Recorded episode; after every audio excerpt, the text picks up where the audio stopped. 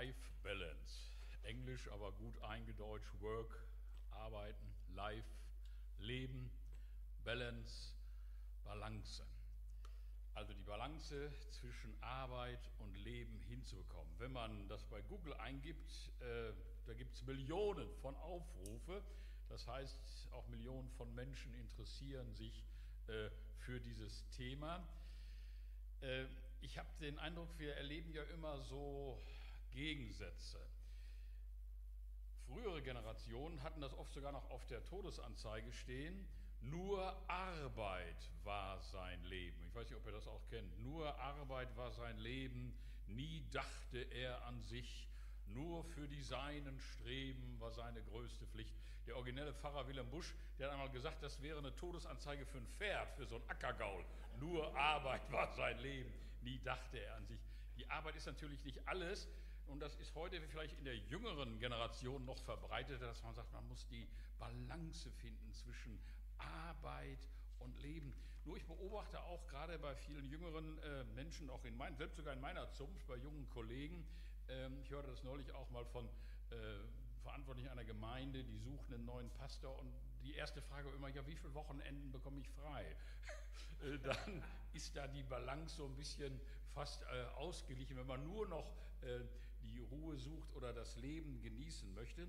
Ich sah vor einigen Wochen bei Markus Lanz äh, äh, das Gespräch mit ihm, mit dem äh, Kirchentagspräsidenten Thomas de Maizière, der frühere Innenminister, der ja Schlagzeilen gemacht hat bei einem Interview mit der Zeit, kurz vor der Eröffnung des Kirchentages, dass er sehr kritisch diese Work-Life-Balance äh, betrachtet, auch gerade in der jungen Generation.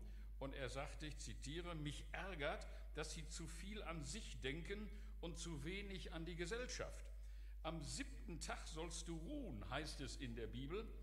Das bedeutet ein Verhältnis von 6 zu 1 und nicht, dass die Freizeit überwiegt.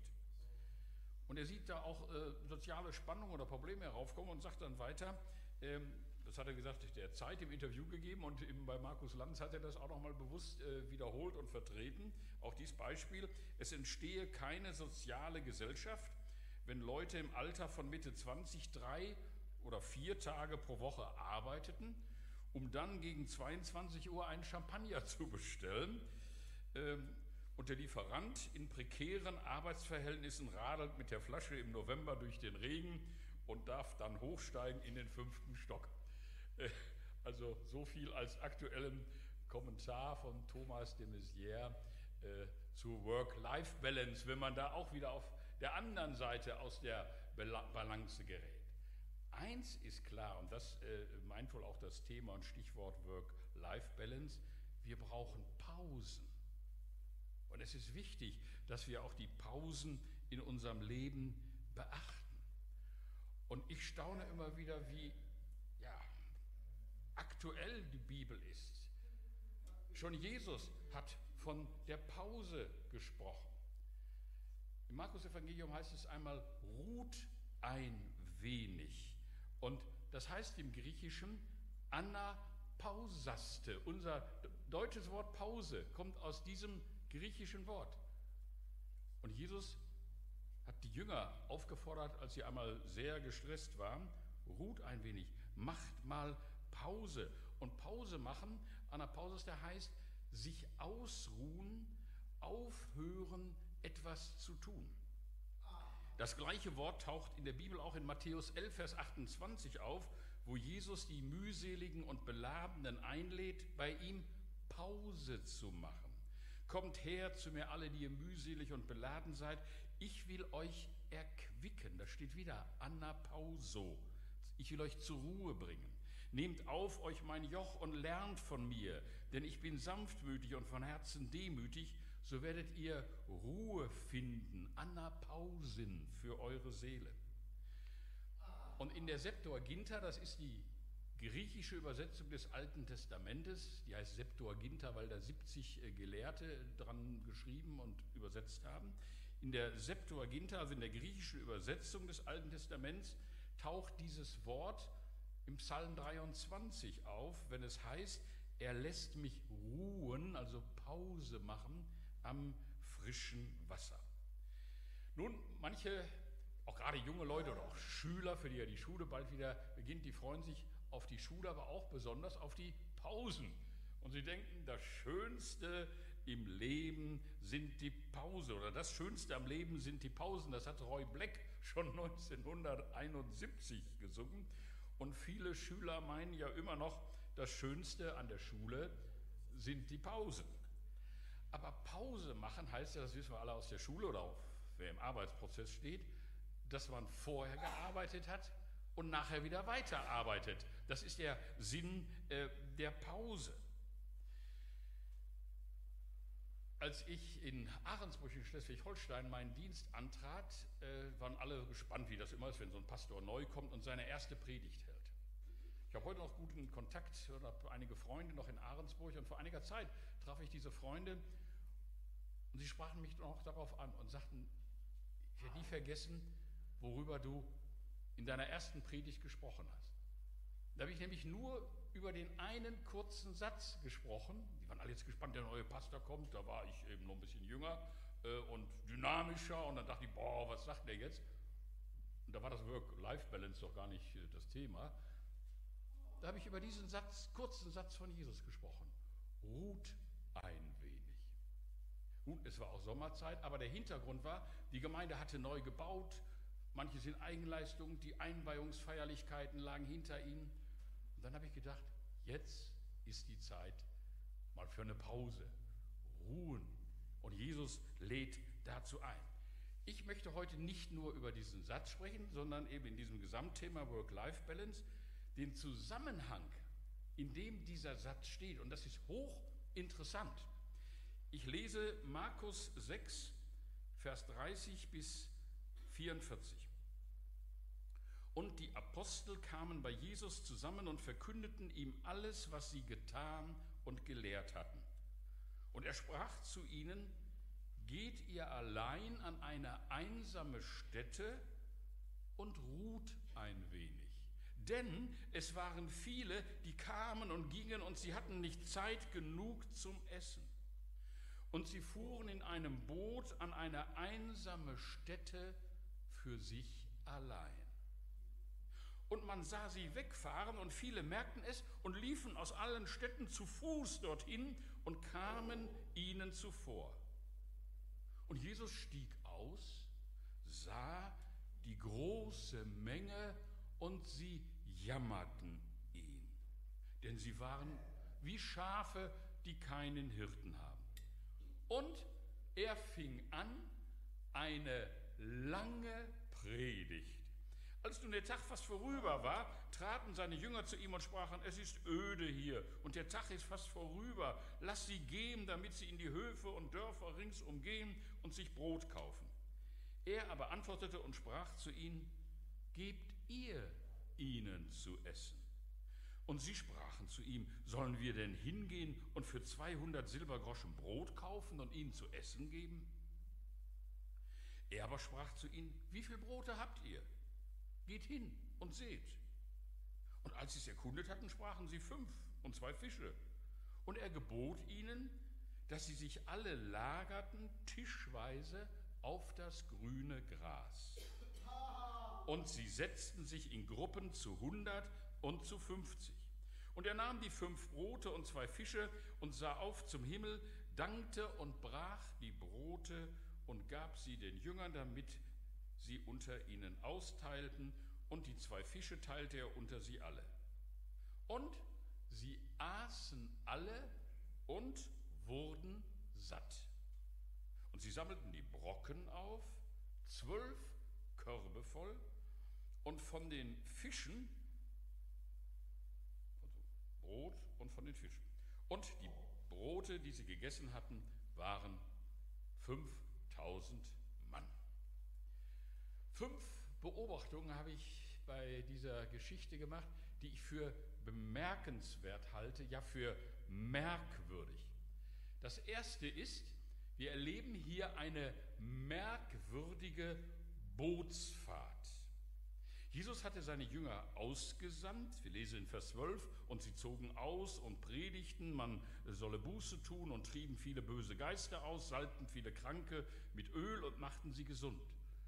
Das haben sie nicht so nebenbei gemacht. Das war voller Einsatz, mit voller Kraft. Ja, ihr Einsatz ging sogar so weit, wie Markus berichtet, dass sie nicht Zeit genug hatten zum Essen. Das gibt es ja heute auch, nicht? Äh, dann, heute kann man sich ja helfen, die Leute nehmen dann einen Kaffee to go unterwegs oder man nimmt eine Pizza to go. Aber das gab es ja damals noch nicht, Kaffee to go und Pizza to go. Die hatten nicht Zeit genug zum Essen. Jesus sendet aber seine Leute nicht nur, sondern sammelt sie immer wieder. Und gerade diese Jünger, die noch nicht mal Zeit zum Essen hatten, die ziemlich erschöpft waren. Markus 6, Vers 7 heißt es, er rief die zwölf zu sich, fing an, sie auszusenden. Er hat sie immer wieder gesammelt und dann auch ausgesendet. Äh, aber damit das mit der Ruhe auch klappt, diesmal fordert er sie auf, Abstand zu nehmen. Das war wohl auch der Sinn dieser merkwürdigen Bootsfahrt, einfach mal etwas Abstand zu haben. Geht allein an diese einsame Stätte und ruht ein wenig.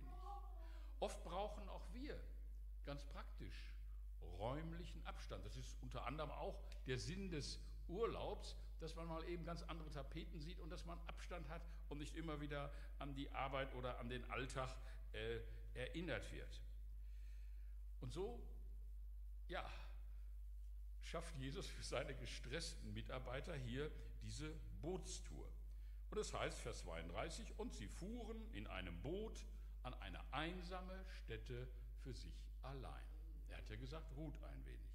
Man könnte meinen, jetzt kommt eine lange, stille Klausur, zumindest sowas wie ein Klausurwochenende, Jesus und seine Jünger, ganz allein mit dem Herrn. Aber sie blieben nicht allein. Sie blieben nicht unter sich. Und man sah sie wegfahren und viele merkten es und liefen aus allen Städten zu Fuß dorthin zusammen und kamen ihnen zuvor. Auf den ersten Blick scheint das äh, kaum nachvollziehbar, dass die Leute zu Fuß schneller waren als Jesus und die Jünger mit dem Boot. Jetzt wissen wir nicht ganz genau die geografischen Verhältnisse da an dem See. Entweder mussten die da vielleicht noch so eine Landzunge umfahren und die waren zu Fuß tatsächlich schneller oder es war eine Windflaute äh, oder sogar kräftiger Gegenwind. Wie auch immer, äh, die Leute, das Volk, die Menge war vor den Jüngern schon am Ziel, wo die Jünger hin sollten und wollten. Aber die Jünger, die sollten doch vor allem zur Ruhe kommen und essen. Die hatten ja nicht mal Zeit zu essen. Tatsächlich, wie wir ja gehört und gelesen haben gerade, kommt es dazu, wenn auch zunächst durchkreuzt und schließlich unter außergewöhnlichen Umständen, dass sie zur Ruhe kommen und essen.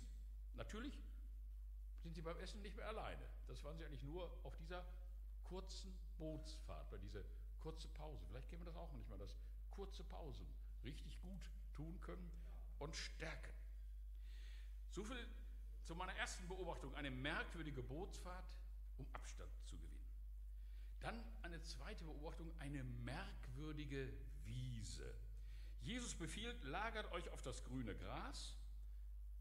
Aber Moment, grüne Gras, das war doch irgendwie so eine einsame Stätte. Es das heißt wüster Ort, übersetzen manche. Und dennoch ist da Gras. Eine merkwürdige Wiese bin überzeugt, in der Bibel steht kein Wort zu viel und kein Wort zu wenig. Und nicht umsonst hat Markus das hier geschrieben. Der Markus betont sogar, dass das Gras grün war. Eine merkwürdige Wiese. Grünes Gras. Warum ist grünes Gras bei der Sättigung der 5000 dem Markus so bemerkenswert? Psalm 23 ist der Schlüssel zu dieser Bemerkung.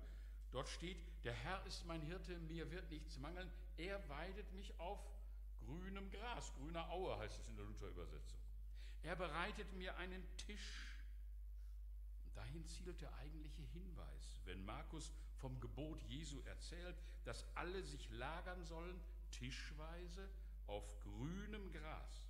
Und bei dem grünen Gras geht es eben nicht in erster Linie um Sitzpolster, es geht um den Hinweis auf den Auftraggeber, auf den guten Hirten, der zu frischem Wasser und auf grünen Auen führt. Und deswegen hält Markus folgende Beobachtung fest. Als Jesus die große Menge sah, jammerten ihn die vielen Menschen, denn sie waren wie Schafe, die keinen Hirten haben. Jesus ist der gute Hirte und das Besondere an ihm ist, dass er das auch am wüsten Ort unter Beweis stellt. Steppe und Geröll und die Dunkelheit bricht bald herein, es wird schon spürbar windiger, tausende grummeln, doch Jesus bleibt der gute Hirte auch im Extremfall. Jesus, so kommt mir vor, verlangt schon mit dem Befehl, setzt euch eine erste skurrile Mutprobe. Das ist doch weit weg von konkreter Hilfe. Und vor dem Beten war es eigentlich gar nicht üblich, äh, sich zu setzen. Aber damit wird klar, dass hier die Entdeckung beginnt. Jesus ist der gute Hirte, der sogar in der Wüste, an einem Wüstenort, seine Jünger und sein Volk ernährt und versorgt. Das grüne Gras am Wüstenort ist ein Verweis darauf, dass Jesus der gute Hirte ist. Immer und jedes Mal, wenn wir ein Unglück fürchten, wenn wir vom Stecken und Knüppel anderer bedroht sind, ja, wenn wir sogar das finstere Tal fürchten, also die Einbahnstraße durchs Sterben, auf der nichts mehr wächst. Jesus ist mehr als der gute Normalhirte. Und dennoch stimmt da irgendwie was nicht. Ich komme zur dritten Beobachtung. Ein merkwürdiger Hirte. Irgendwas stimmt mit dem guten Hirten nicht. Er führt doch zu frischem Wasser und weidet mich auf einer grünen Aue. Wieso ist denn die Herde schon vorausgelaufen? Wieso steht sie dicht gedrängt am Ufer, als Jesus ankommt? Zudem ist er ja gar nicht alleine als Hirte.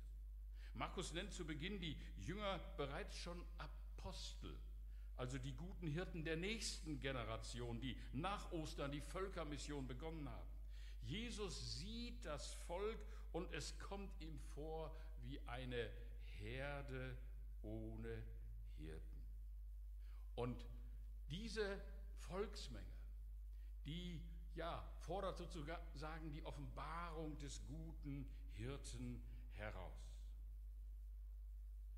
passiert ja noch etwas. Kaum geht Jesus in die Rolle des guten Hirten, schon handelt er völlig falsch. Wir finden es ja eigentlich schon falsch, dass normalerweise der Hirte vorangeht und das Volk folgt, die Herde, aber die Herde ist hier in diesem Fall schon vorausgegangen. Und jetzt passiert noch etwas. Kaum geht Jesus in die Rolle des guten Hirten, schon handelt er völlig falsch. Er weidet nicht, er tränkt nicht, er verbindet nicht und striegelt nicht, sondern beginnt, wie heißt es in der Luther-Übersetzung, ich finde es sehr schön, sehr anschaulich, er beginnt eine lange Predigt. Vielleicht kennt ihr ja den Spruch, ein Pastor darf über alles predigen. Viele sagen nur nicht über 20 Minuten oder in freikirchlichen äh, Kreisen sagt man so über 30 Minuten. Ein Pastor darf über alles predigen, nur nicht über 20 Minuten. Jesus beginnt eine lange Predigt oder wörtlich, er begann sie viel zu lehren. Das war mehr als eine kurze Andacht. Und im originellen äh, Pastor und Evangelisten äh, Paul Deitenbeck, der auch äh, viel mit jungen Leuten unterwegs war, stammt der Satz, äh, besser eine lange Bratwurst und eine kurze Andacht als umgekehrt. Ne? Eine lange Andacht und eine äh, kurze Bratwurst. Aber Jesus hält eine lange Predigt. Er macht genau das Richtige, auch wenn wir das vielleicht als das Falsche ansehen möchten. Und das scheint die Schlüsselstelle zu sein. Jesus hält eine lange Predigt, auch wenn die leeren Mägen schon so laut stöhnen wie eine Herde streikender Schafe. Jesus nimmt nämlich einen anderen Hunger wichtiger als den Hunger der Mägen. Er weiß, der Mensch lebt nicht vom Brot allein. Und wir wissen ja, wie die Geschichte ausgeht. Nachher kommt das Wunder der Speisung der 5000, aber vorher das Wort. Und das Wort hat Vorrangstellung vor dem Wunder. Wunder sind immer wiederhin nur Zeichen. Entscheidend ist das Wort. Und deshalb hält Jesus hier diese lange Predigt. Ein merkwürdiger Hirte. Und jetzt kommt die vierte Beobachtung, ein merkwürdiger Auftrag. Gebt ihr ihnen zu essen. Die Predigt war ja wirklich lang. Jesus nahm sich Zeit, um viel zu lehren. Und so wurde es spät. Und bald wurde es dunkel und die Jünger sagen, dass Jesus sie doch gehen lassen soll, damit sie in die Dörfer und auf die Höfe gehen und dort in der Umgebung sich etwas zu essen kaufen. Aber Jesus gibt ihnen einen merkwürdigen Auftrag. Er sagt, gebt ihr ihnen zu essen. Und dann machen sie einen Kassensturz. Der Judas war ja der Kassierer, der vielleicht geguckt, wie viel er seinem Beutel hat. Äh, aber die haben gesagt, das Geld reicht nicht. Sollen wir hier für 5000 Leute Essen äh, kaufen? Alles, was wir haben, das nützt nichts. Jesus fragt nicht nach dem Geld in der Gruppenkasse, sondern er sagt, wie viel Brote habt ihr? Geht hin und seht. Und dann nimmt Jesus die fünf Brote, die sie ihm bringen, und zwei Fische, sieht auf zum Himmel, spricht ein Dankgebet, bricht die Brote, gibt sie den Jüngern, damit sie es austeilen. Und hier merken wir, dass das Tischgebet nicht nur so eine ähm, ja, schöne, fromme christliche Sitte ist, sondern dass auf dem Gebet Segen ruht. So auf einer Jungschar-Freizeit, da war das so eingerichtet, dass die Jungschaler auch schon mal das Tischgebet übernommen hatten. Und da war so ein ziemlich kesser, vorlauter Junge dran an diesem Mittag, der hat vorher schon mal in den Topf geguckt. Äh, da war wohl so eine ziemliche dünne Nudelsuppe. Und dann hat er kurz und knackig, so jungschargemäß gebetet, Herr segne diese Schüssel, damit wir satt werden von dem Bissel. witzig gemeint, aber im Grunde genommen äh, eine aktuelle Kurzfassung dieser Geschichte von der Speisung der fünf Stunden. Das war doch wirklich nur ein bisschen, die fünf Brote und die zwei Fische. Aber das segnende Gebet war das Entscheidende. Das Wunder geschieht. Sie aßen und wurden satt. Was vorhanden war, war also alles andere als viel. Doch Jesus nahm es, segnete es und bewirkte damit das Wunder. Und wir sehen hier etwas Grundsätzliches. Wenig in Jesu Händen wird viel. Die Behebung eines Mangels ist nicht abhängig von dem verfügbaren Vorrat, sondern von dem darauf ruhenden Segen des Herrn. Manch einer denkt, ach, was habe ich denn schon? Was kann ich Jesus schon zur Verfügung stellen? Wer bin ich? Oder manchmal denken wir das auch als Gemeinde, auch wenn wir sogar viele sind und mehr, aber was sind wir angesichts einer großen Stadt und der vielen Menschen? Was können wir eigentlich tun? Haben wir nicht nur eine kleine Kraft? Wenn wir das, was wir haben, und seien es nur fünf Brot und zwei Fische, wenn wir das, was wir haben und können, Jesus anvertrauen und Jesus dazu seinen Segen gibt, dann kann er Großes tun mit unserer kleinen Kraft. Der Gemeinde in Philadelphia, in dem Sendschreiben in Offenbarung 3, gibt Jesus die Verheißung, du hast eine kleine Kraft, aber ich habe dir eine offene Tür gegeben. Und das ist das Entscheidende. Es kommt nicht auf die Größe der Gemeinde an. Es kommt nicht auf die Menge der Gaben an. Es kommt auf den Segen Jesu an, der Türen öffnet und der das, was wir haben, vermehrt. Und dieser Jesus beauftragt auch uns heute und sagt, gebt ihr ihnen zu essen. Stellt euch mit euren Gaben und Möglichkeiten zur Verfügung und ich will und werde es segnen. Und noch zum letzten, zur fünften Beobachtung, ein merkwürdiges Geschenk. Übrigens, das Wunder wird nicht beschrieben, ähnlich wie bei der Hochzeit zu Kana. Wir würden ja gerne wissen, wie war das? Wie ist das bei der Hochzeit zu Kana zum Wunder gekommen oder hier bei der Speisung der 5000? Bei der Hochzeit zu Kana, da lesen wir, sie brachten es dem Speisemeister. Vorher haben sie Wasser eingegossen, obwohl die alle Wein brauchten. Aber sie waren gehorsam, bringen es dem Speisemeister und der ist hin und weg von der Qualität des Weins. Das Wunder geschah sozusagen unter ihren Händen als sie gehorsam das taten, was Jesus angesagt hatte. Und ähnlich ist es hier. Das Wunder geschah sozusagen unter ihren Händen, als sie die fünf Brote und zwei Fische nahmen und austeilten. Sie aßen alle und wurden satt. Alle wurden satt. Übrigens auch die Jünger, die vorher keine Zeit zu essen hatten, wurden endlich mal richtig satt, konnten sich richtig satt essen. Und wurden überreich beschenkt. Und sie sammelten die Brocken auf, zwölf Körbe voll von den Fischen. Ihr seid ja überwiegend Bielefelder, bei euch muss es jetzt doch eigentlich klingeln mit den Brocken. In der Parallelstelle Johannes 6, Vers 12 heißt es, sammelt die übrigen Brocken, damit nichts umkomme.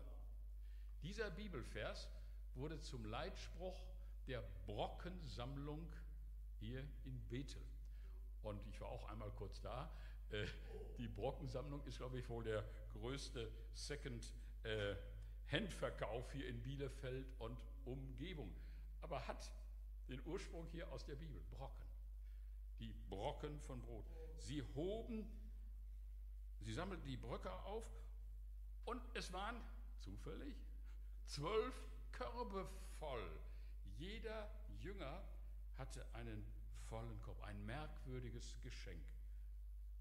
Zwölf Körbe voll von Brot und von den Fischen. Jesus beschenkt uns. Wir gehen nicht leer aus, wenn wir uns einsetzen für Jesus, wenn wir das ihm geben und anvertrauen. Ruht ein wenig. Die Jünger erfahren ganz neu, er, Jesus, muss handeln an ihnen und dann erst wieder durch sie. Aus seiner Hand werden schließlich alle satt, freilich über ihre Hände und unter ihren Augen. Darum geht es, dass wir uns senden lassen, dass wir uns gebrauchen lassen. Jesus gönnt uns die Ruhe. Und Jesus führt uns manchmal auch bewusst in die Stille, schenkt uns eine kleine Pause. Ich habe immer so ein bisschen, ich war ja nur lange genug Gemeindepastor, so ein bisschen Bauchschmerzen, wenn mir so Gemeindeglieder sagen, ich nehme mir mal eine Auszeit. Das ist auch so ein modernes Wort, Auszeit. Ich habe oft beobachtet, das ist manchmal oder meistens sogar, auch wie ich das gesehen habe, so ein, so ein geistlicher Vorruhestand. Äh, ich habe die Leute oft dann selten wieder in der Mitarbeit gesehen, manchmal auch gar nicht mehr in der Gemeinde, weil die Auszeit so lange dauerte. Pause, Pause ja. Balance zwischen Ruhen bei Jesus. Er lädt uns ein, bei ihm zur Ruhe zu kommen. Er will uns erquicken auf grüner Aue. Aber er beauftragt und zeigt uns die Aufgabe. Ich äh, möchte dieses Thema so ein bisschen zusammenfassen mit zwei Liedtexten. Das eine Lied, das im freikirchlichen Liederbuch auch steht, Herr, lass deine Wahrheit uns vor Augen stehen, von äh, Lieselotte Korbach. Da heißt in den letzten beiden Strophen, lass uns in der Stille hören deinen Plan und tun, was dein Wille uns hat kundgetan. In die Zeitenwende hast du uns gestellt. Hier sind Herz und Hände für die neue Welt. Oder ein anderes Lied, was ich auch immer gern äh, singen lasse, von Zinsendorf. Zinsendorf, der Gründer der Herrenhuter Gemeinden, der ja ein sehr intensives, lebendiges, teilweise auch fast mystisches Verhältnis zu Jesus gepflegt hat, das auch in seinen Liedern oft zum Ausdruck kommt hat ein wunderbares Lied geschrieben, eben, was zum Thema Work-Life-Balance passt und das gut ins richtige Lot bringt. Wir wollen uns gerne wagen, in unseren Tagen der Ruhe abzusagen, die's Tun vergisst. Zinsendorf, merkt man, wie zeitlos diese Texte, diese Lieder.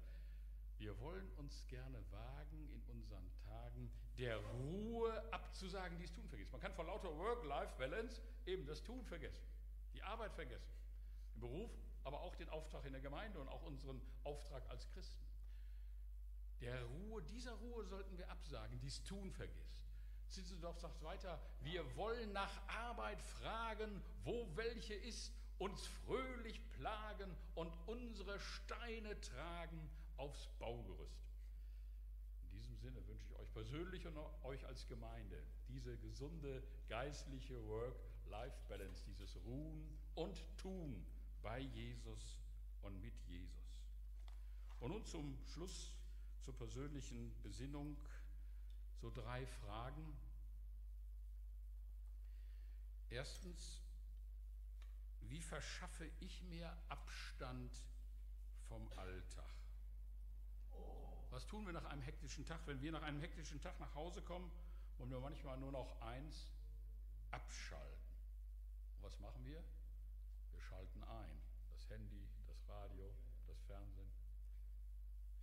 Lass uns mal überlegen, wie verschaffe ich mir Abstand vom Alltag? Die zweite Frage, was hilft mir, stille zu werden und Gottes Reden zu hören? Und Stille ist dabei nicht nur Abwesenheit von Lärm, wie mal jemand schön sagte, sondern die Anwesenheit Gottes.